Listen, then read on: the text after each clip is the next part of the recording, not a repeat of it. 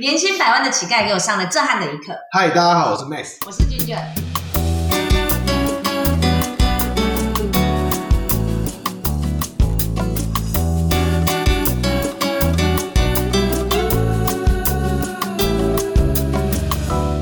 你记得那天我们听到一个乞丐的故事吗？我觉得很有趣，一定要跟大家分享。好，来，呃，那天有一个人从那个火车站旁边的星光三月走出来啊，然后站在门口等朋友，然后有一个职业乞丐发现他，直接就停在他面前，然后接下来他们的对话就像一堂生动的市场调查案例课，然后他们的对话是这样子：先生，行行好，给点零钱吧。那个人就说，反正我在等人啊，就从口袋里面拿出一些零钱啊，结果就聊了起来。那个乞丐非常的健谈，对，他说：“我平常在这一带乞讨，你知道吗？我一眼就看到你了，在三院买的东西一定很舍得花钱。”那个人很惊讶说，哦，你懂蛮多的哦。诶，那乞丐回说，做乞丐也要用科学的方法来做。做乞丐还有科学的方法，对啊，乞丐问那个人说：“你看我从头到脚跟别的乞丐有什么不一样？除了头发很乱，衣服有点破收，是很瘦那种，但是完全不会脏兮兮。这乞丐很特别哦。他说，人们对乞丐都很反感，看到都跑得远远的。但是乞丐非常有自信的跟他说：“我相信你看到我并不反感，这就是我跟其他乞丐与众不同的地方。”哦，还真的哎，不然不会跟他聊得那么开心。这乞丐又对他说：“我还懂哦，SWOT 分析优势、劣势、机会跟威胁。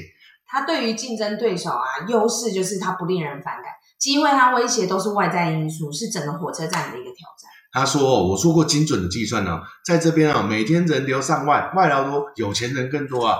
理论上来讲，我如果每一天找一个人拿十块钱，我一个月就可以赚三十万。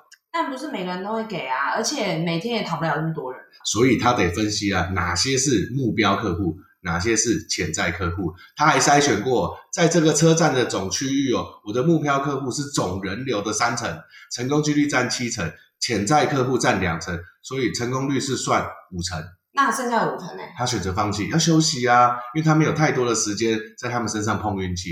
哦，他还提到目标客户，像是这个路人啊，年轻有经济基础，出手大方。另外还有一些情侣档也是他的目标客户。为什么呢？因为你们男人都爱面子啊，为了在女生面前不丢脸嘛，也会大方掏钱啊。所以他独自把独自一个人的漂亮女生也看作潜在客户哦。那很怪，很可怕吧？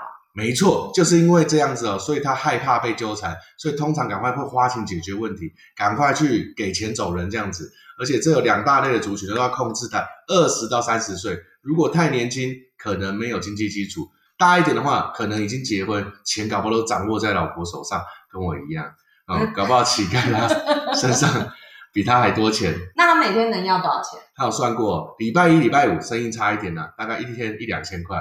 假日的话，一天有四五千呢，这么多啊？对，所以路人也是这样怀疑啊，所以那乞丐就算给他看哦。跟大部分的人一样，他也是每天工作八小时，早上十一点到晚上七点，周末也是正常上班啊。每一个乞讨大概花五秒钟，扣掉来回走动跟搜索目标的时间啊，大概一分钟可以要到十块钱，八小时就平均是四千八。如果刚刚有换算一个成功几率有六成的话，他说一天就可以得手三千。哦，他有说千万不能黏着客户满街跑，如果乞讨不成的话，他绝对不会死缠烂打，因为他如果肯给钱的话，早就给了。就算是很很拍谁那种成功几率很小的，他都不会把有限的时间浪费在没有施舍欲望的客户身上，不如赶快转身去找下一个客户啊！太厉害了，这个乞丐听起来不可貌相，应该有受过特别的业务训练的主管哦。嗯，很多人都说乞丐啊是靠运气吃饭，我觉得这个乞丐不是。没错，他有个例子哦，就是星光三月前面有一个帅气的男生跟一个漂亮女生，你觉得他要走过去跟谁要钱？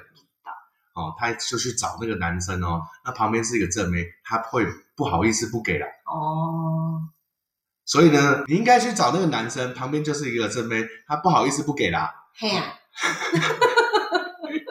如果他去找那个妹哦，他会假装害怕，还啊，闹跑。哦，对对，还有一个实际案例是这样子哦，那天有一个年轻的女生刚买完东西哦，拿着一个购物袋啊，旁边有一对年轻的情侣在吃冰淇淋，旁边还站着一个西装笔挺的帅哥，拿着一个公司包。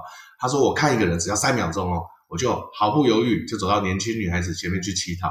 她从包包拿了铜板扔给了她，然后好奇问她说：“你为什么只找我呢？”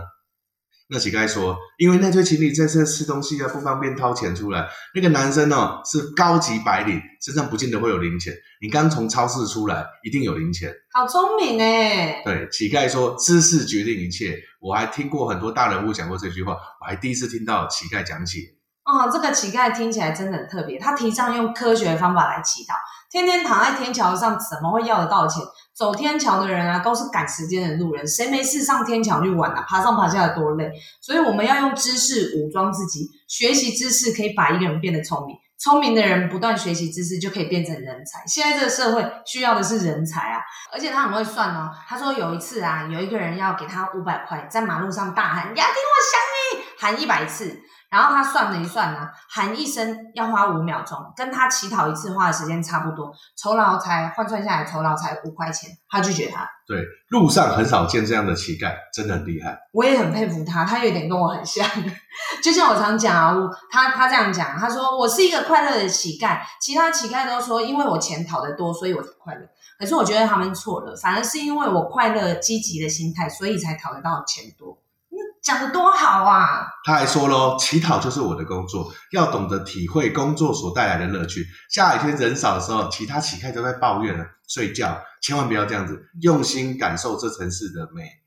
下晚上下班的时候呢，带着老婆孩子逛街玩耍，看看夜景，一家人这样不是很好吗？而且在路上遇到同行的时候，也会跟他们扔个铜板，看他们高兴的说声谢谢，然后转身离开，就好像看到自己的背影一样。那。